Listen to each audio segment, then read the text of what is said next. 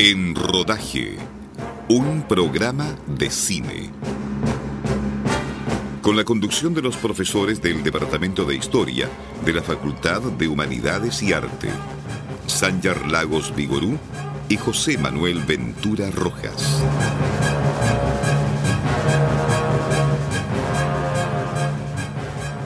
Muy buenas tardes, bienvenidos a una nueva edición de En Rodaje, un programa de cine por Radio Universidad de Concepción.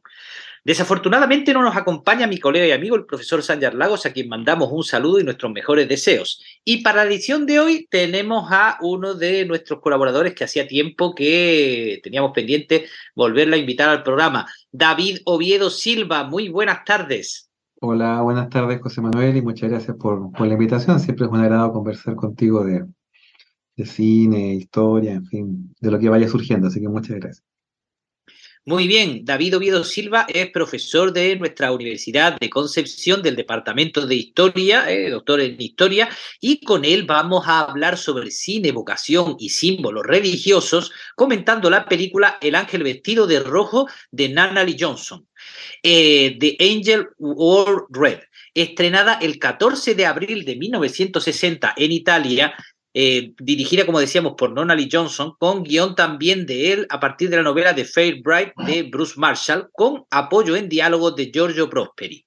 Producida por Goffredo Lombardo y Silvio Clementi, con Joseph Vogel como productor ejecutivo, una coproducción de las míticas compañías estadounidense Metro Goldwyn Mayer y la italiana Titanus, con música de Bronislaw Capper en la versión estadounidense, Angelo Francesco Lavagnino en la versión italiana, fotografía de Giuseppe Rotuno, montaje de Luis R. Loeffler, dirección artística de Piero Filippone, de set de decorados de Nedo Assini y Gino Brosio, y entre los intérpretes encabezan Rapa Gardner, Deep Bogart, Joseph Cotten, Vittorio De Sica, Aldo Fabrici, Arnaldo Foa, Finley Curry, Finley Curry perdón, y Rosana Roy. Argumento. Una ciudad española en víspera de la Guerra Civil de 1936. El padre Arturo Carrera muestra sus dudas, no respecto a su fe, sino respecto al papel de la Iglesia ante el obispo y renuncia como sacerdote. Mientras estalla la rebelión en Marruecos, comienza la guerra civil y Arturo conoce en un refugio antiaéreo a Soledad, una chica con la que vuelve a encontrarse en un cabaret nocturno cuando huye de la persecución política de quienes han tomado la ciudad.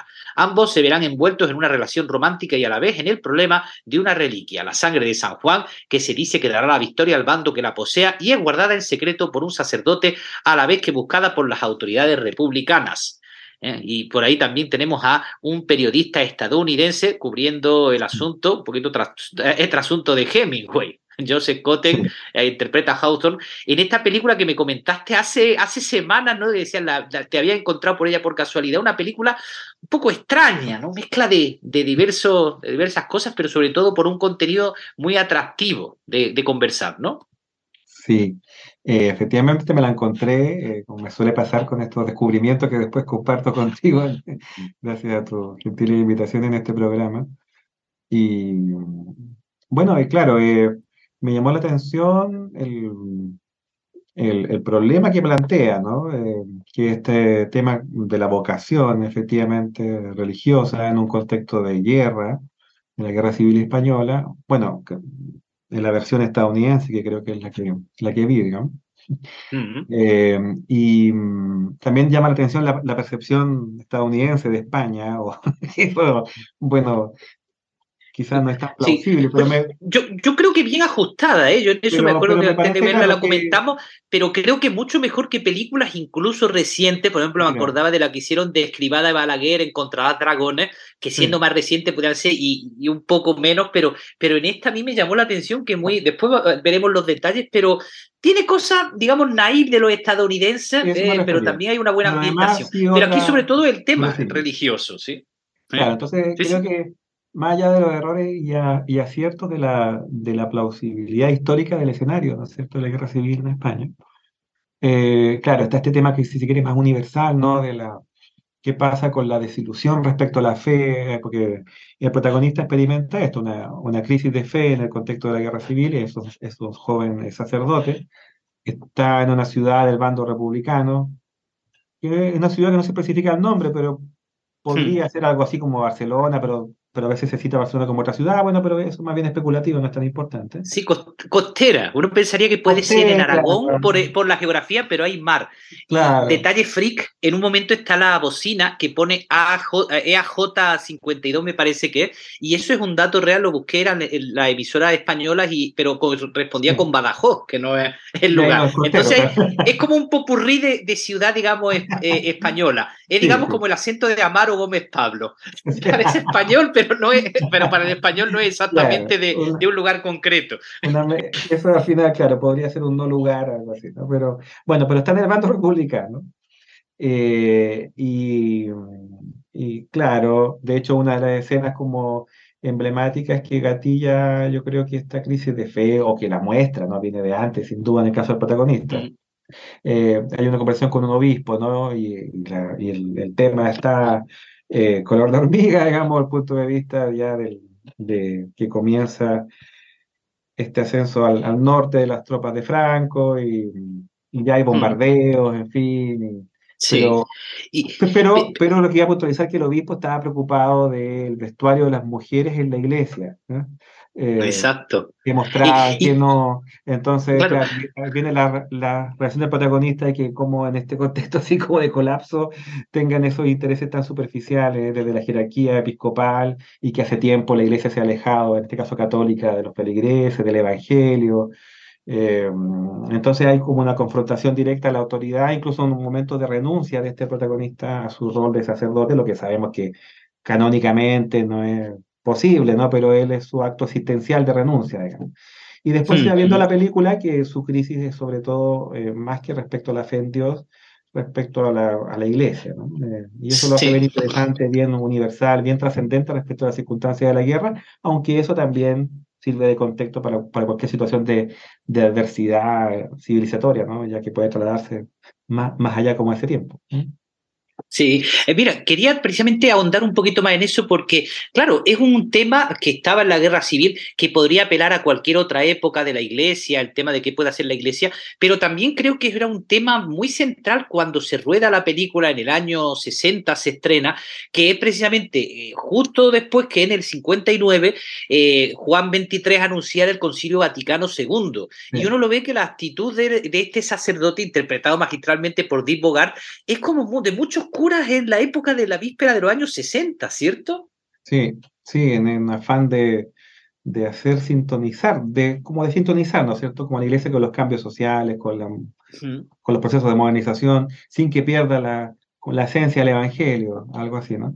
Y efectivamente después tenemos, claro, ese momento tan relevante de la historia del, del catolicismo contemporáneo en el concilio de Vaticano II.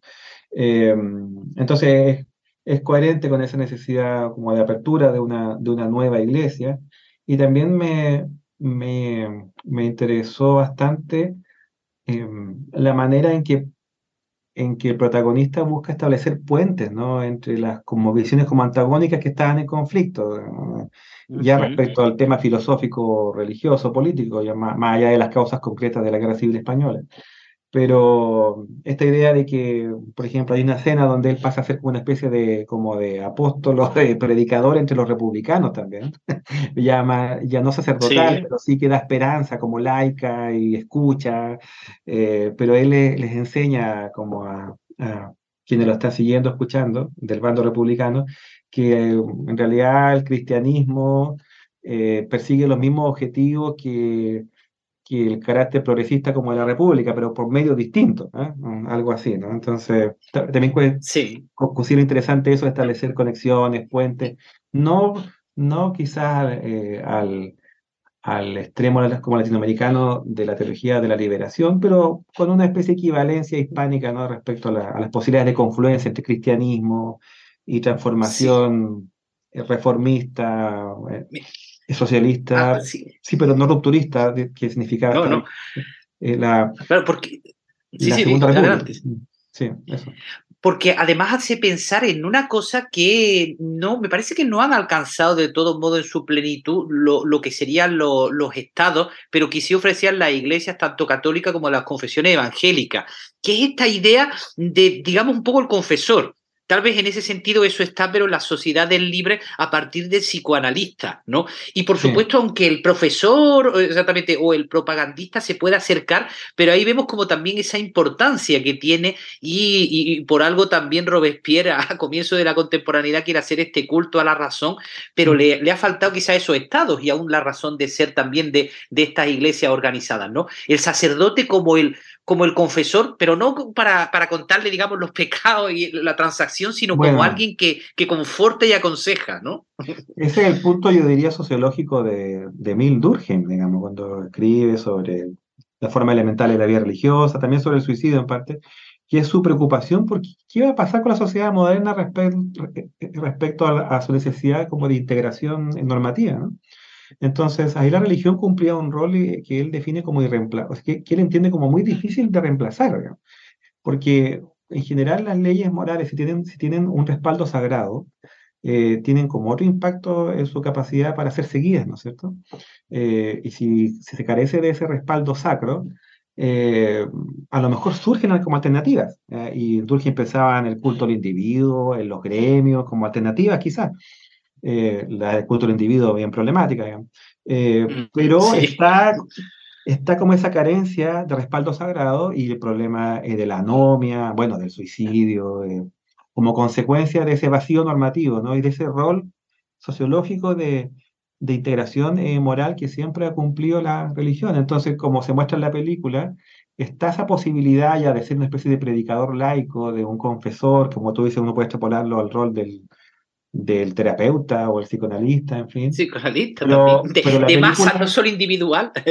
Claro, pues, pero la película igual como que refuerza la idea de que las, personas, bueno, en el caso de, la, España católica también tiene sentido eso verlo como en el pueblo, ¿no? Pero hay mm. siempre una búsqueda de la trascendencia, de lo inexplicable, del, en este caso de lo hasta como misterioso, eh, que en concreto ya, eh, ya saliendo del dilema del sacerdote que más tiene que ver con la fe en Dios, fe en la iglesia, en el caso del pueblo, en la película ya más tiene que ver con, con, con esta reliquia, ¿no es cierto? Que sería la sangre de San Juan, se dice, ¿no es cierto? Y que se especula y viene la leyenda, el mito que sirvió para eh, puede, pudo haber explicado que Napoleón no triunfara en España cuando invade a comienzo del siglo XIX, etcétera, y hay una serie de historias ahí.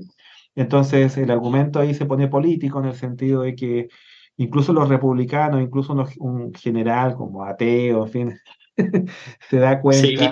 Vittorio de Sica lo hace el general, es muy interesante. Es un personaje muy interesante que se da cuenta que es necesario el, el rescatar esa reliquia para que subir la moral del, del bando republicano, que militarmente ya estaba sin duda que, perdiendo, ¿no? Mm, es eso. Claro. Bueno, vamos a ir a nuestra pausa musical eh, con la música. Bueno, eh, eh, tuvo en la versión italiana, la música se ocupó Angelo Francesco Lavagnino, pero en la versión original estadounidense, la música se lo, como esto, se ocupa de ella Bronislaw Kaper, nacido en Varsovia en 1902, fallecido en Hollywood en el 83, que ya con siete años manifestó su interés y talento musical, estudió piano y composición, y con 21 años se graduó en la escuela Chopin Music de, música y prosiguió su educación en Berlín. Y después en Berlín, donde escribió canciones de cabaret, ya en el 33 tuvo que irse por el ascenso nazi, pasó a París y en el 35 eh, Luis B. Mayer, que el productor que estaba por Europa y escuchó una de sus canciones, decidió contratarlo para la Metro Goldwyn Mayer y de ahí se fue, ya digo, a Estados Unidos. Y con su carrera eh, hizo por lo menos unos 134 créditos cinematográficos desde el último experimento del doctor Bricken, en Alemania todavía en el 30, hasta el contacto de Salzburgo de 1972.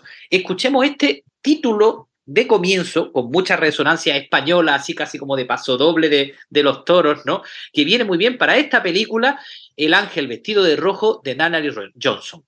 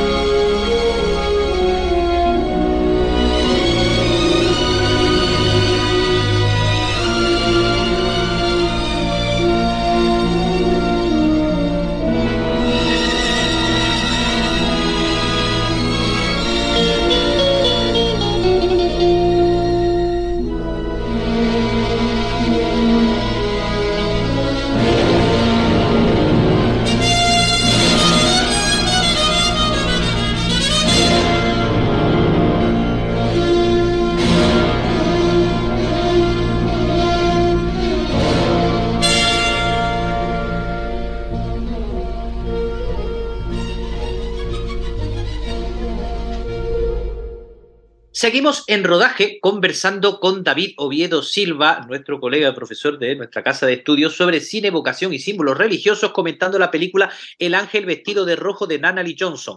Y bueno, estábamos hablando de, por ejemplo, interesante esa, esa figura, eh, eh, bueno, en general que también el bando republicano y el bando franquista, los dos salen con sus críticas. Me gustó eso de que la película, digamos que no va, no va a maniqueísmo y encontramos en los dos casos comportamientos razonables, pero también, sobre todo eso, comportamiento a veces de hombres más o menos razonables, pero están en situación, en una situación irracional como es la guerra, y que incluso se ven, se ven en el dilema de, bueno, de, de, se manchan las manos de sangre o tratan de hacerlo lo correcto. Sí, incluso hay una escena donde el, el oficial del bando nacional, digamos, eh, sí. eh, como que explica, bueno, pero esto es una guerra, digamos, independientemente de lo que yo quiera hacer o no con unas personas que están ahí detenidas. Eh, está la lógica. Con 200, con 200 civiles. Y dice, me los dejo atrás y, si me atacan, pero dice, pero fusilar a 200 personas. Ahora, por otro lado, como tú bien dices, está la lógica de la situación. Eh, pero por otro lado también, claro, uno ve cómo la naturaleza humana se manifiesta en digamos, su lado deleznable, pero, pero es cierto, eh, no es privativo eso de un bando, ¿no? Porque también se alude como a torturas de los republicanos, a clérigos o seguidores, eh, o a feligreses, o a simplemente gente que es considerada como un, traidor o algo así. Eh, y también esta, esta decisión como inminente de un, de un oficial franquista en cuanto a exterminar un grupo de civiles. Pero en medio de todo eso, eh, que es el, lado sombrío de la historia y del despliegue humano sobre la historia, está este área como de misterio, de esperanza, que se concreta, ¿no? Eh, eh, porque se, y la trama. y la trama amorosa también. La trama amorosa y, el, que también es una forma de, como de concreción de, de, una disposición anímica que trasciende el dolor y el sufrimiento, en este caso, claro, el, el amor. Eh, pero bueno, también en esta concreción, en esta reliquia, ¿no? Eh, sí. Eh, y creo que allí confluye lo que sería la religión, la espiritualidad, pero también lo que sería el, el pensamiento mágico, ¿no? como a veces lo han visto los, los antropólogos clásicos o evolucionistas, que no siempre ha coincidido con el pensamiento religioso, si bien está muy relacionado. Mm.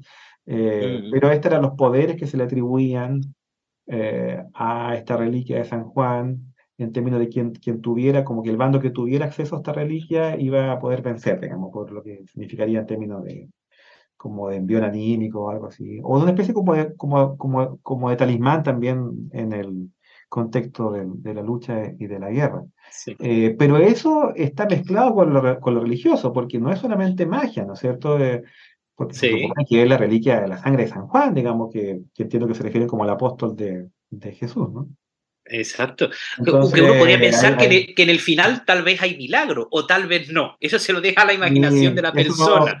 Va en la línea de varias películas que hemos comentado, algunas de corte bien distinto, me acuerdo la palabra de Dreyer o algo así. Sí. Eh, pero claro, que son las, las, las, buenas producciones sobre el tema de la religión que, que no resuelven del todo el tema del milagro, ¿no? Me parece bien, porque siempre va a haber un área de preguntas. ¿no? Sí, eh, bueno, e-, es estadounidense y es más secular. Sí. Exacto, pero, pero sí es verdad que aquí lo que cuenta sobre todo es el tema del comportamiento humano, ¿no? Yo creo que también eh, es una de las claves de, del amor, que es el centro de la religión y de la religión cristiana, y por eso mismo también tanto el amor al prójimo del protagonista, eh, gran, interpretado por el gran Deep Bogart, es también el amor de este personaje que hace Ava Gardner, Soledad también, que es un personaje igualmente muy, muy interesante, ¿no? Es prostituta. Después tiene un tono como heroico y redentor, sin ser. Exacto. Bueno, casi desde el comienzo. Ella, exactamente, él no quiere involucrarla, ella se involucra porque dice que no le gustan los curas, pero igual un cura es un cura. Y cuando se le acerca uno dice, pero un cura siempre va a ser un cura, aunque se salga de cura, como eh, con respecto a de que ellos tuvieran el romance, ¿no? El problema. los curas y los niños siempre vuelven a casa, algo así. Como un, diálogo que tiene. ah, sí, sí. Que le plantea ahí uno de los soldados republicanos. Eh, sí, pues ella es un personaje muy interesante. Eh, también está en la línea de, bueno, en la figura de... Ella trabaja en un cabaret, ¿no es cierto? Entonces, sí. algo tiene de apelación al Evangelio, eso, ¿no? Creo yo, como pensar en el imaginario que hay sobre las primeras seguidoras de Jesús y todo eso, que son que, que, cargan con el cuestionamiento moral de la sociedad, pero que son las más abiertas a veces a, a un cambio y a seguirle, ¿no? Eh, como en contra de los convencionalismos sociales. eh, y a jugársela por él, a, ayudarle a... Claro, sí. Y ayudar en general al perseguido, porque también hace un acto de ese tipo, ¿no? Eh, con otro sacerdote que, que, finalmente, claro, capturado y torturado. Eh, y ella también comenta que, claro, que nunca confió mucho en, en, la iglesia, ¿eh? o sea, tenía su, tenía su distancia respecto a los sacerdotes, en fin, pero tampoco estaba a favor desde un comienzo de esto de la quema de iglesias, de la persecución a la iglesia, ¿no? Que, bueno, sería interesante verlo eso más desde el punto de vista histórico, ¿no? Eh, que sabemos que, hubo, que hubo, hubo, poder mortífero y, hubo, y hay crímenes por ambos bandos en la guerra civil en español. Y también está este tema, ¿no? Parecido, no sé si es la misma escala, pero uno también tiene conocimiento de las guerras cristeras en México. En, sí. el presidente Calles, ¿no? Hay una muy fuerte persecución militar contra la Iglesia Católica. Sí, bueno. claro que hay casos a la inversa, pero también es también como, como donde han sido víctimas. Exactamente, hay bien desconocido ese episodio de las guerras cristeras, pero bien, bien importante. Y eso, la, la idea de que ella igual es el tema emocional de que lo ama, pero también esa idea de la, de la razón, exactamente, esos sentimientos inteligentes y también, como, como decía, esta figura de, de la mujer que es, es, redentora porque también como Cristo sabe que es, eh, haber sido perseguido. Y por eso mismo ella misma no se olvida y cuando él necesita la ayuda dice, bueno, eh, eh, se la juega por, por ayudarle. Sí. sí, sí, sí, tiene ella esa en realidad es un personaje como, como, como bien admirable, ¿no? De, sí. De, Está bien. A, mí me gustó la historia de, de, amor, exactamente, que no me gusta la historia de amor, pero yo creo que funciona bien entre ellos. Tienen además química. ¿sí? Y Ava Gardner está muy bien en ese, en ese momento que ya es mayor. ¿sí? Y, es, y eso, en general, es una ambientación que yo creo que tiene sus logros. Hay algunos detalles un poco naivos, tal vez, pero, pero incluso lo que es el pueblo, eh, un pueblo de España, uno se imagina que más o menos es así, aunque se rodó en, eh, eh, en Italia. Y, bueno, ya, decimos, por, por varias, varias cosas recomendamos la, la, película, pero vamos a nuestra segunda pausa musical. Volvemos a la música de Bronislaw Kapper, que en su pequeña carrera de música, del, perdón, sí, musical para el cine alemán después, y francés, después pasó como decíamos, al cine estadounidense y ahí desde la película San Francisco en el 36 hasta los 70 siguió innovando, el, por ejemplo, en dramas como Luz de Gas en el año 44 o en películas exactamente de aventura como Rebelión a bordo, Lord Jim y Tobruk de los 60, tenemos este gran músico que pone exactamente también los títulos finales, su música, Bronislaw Kapper, para El ángel vestido de rojo de Natalie Johnson.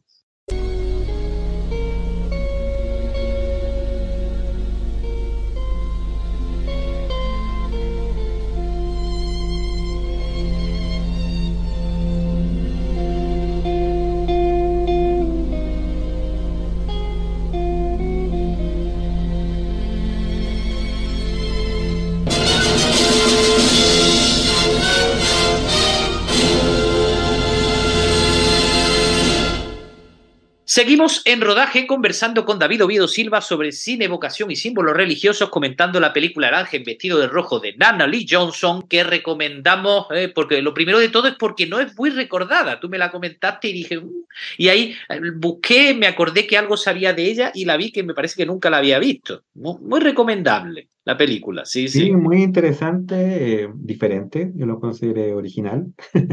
Mm. Y de hecho fue bueno eh, eh, haberla visto más detenidamente en una segunda oportunidad, porque la, la primera relación con la película fue como de la segunda mitad hacia el final, y siempre, por supuesto que es mejor verla completa.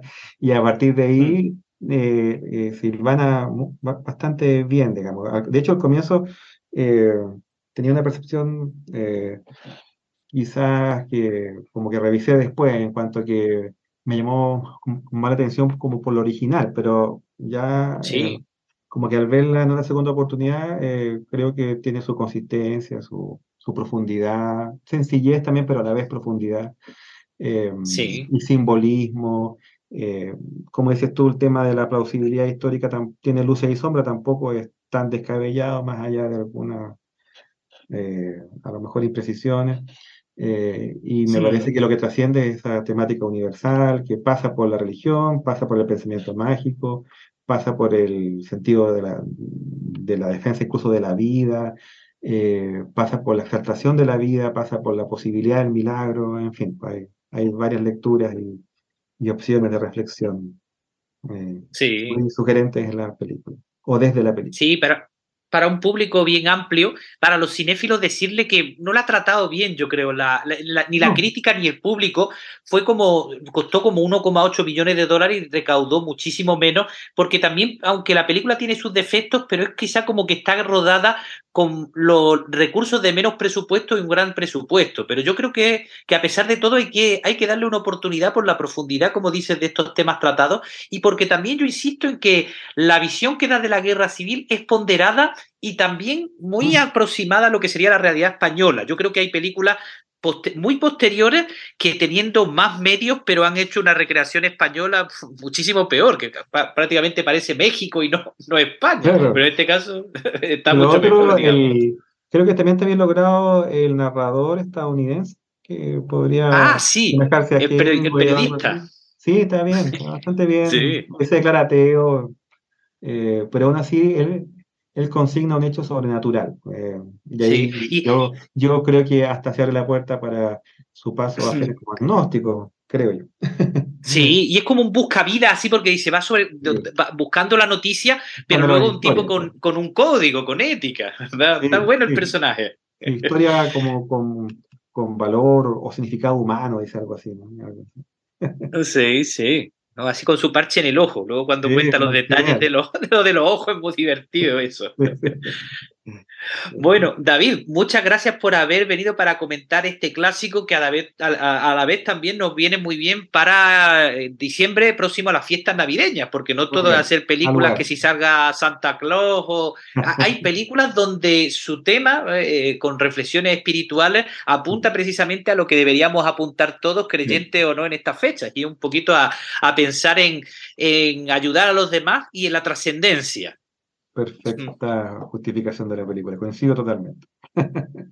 Muy bien, gracias de nuevo. Eh, un saludo de nuevo a Sanjar con mucho cariño, que seguro le hubiera gustado estar aquí para volver a ponderar la interpretación de Deep Bogart. Y les remitimos al portal de internet para escucharnos de nuevo en los podcasts. Desde Radio Universidad de Concepción despedimos esta cuadrigentésimo cuadragésimo séptima edición de En Rodaje, un programa de cine. Será hasta un próximo episodio. Hasta entonces, tengan muy feliz semana.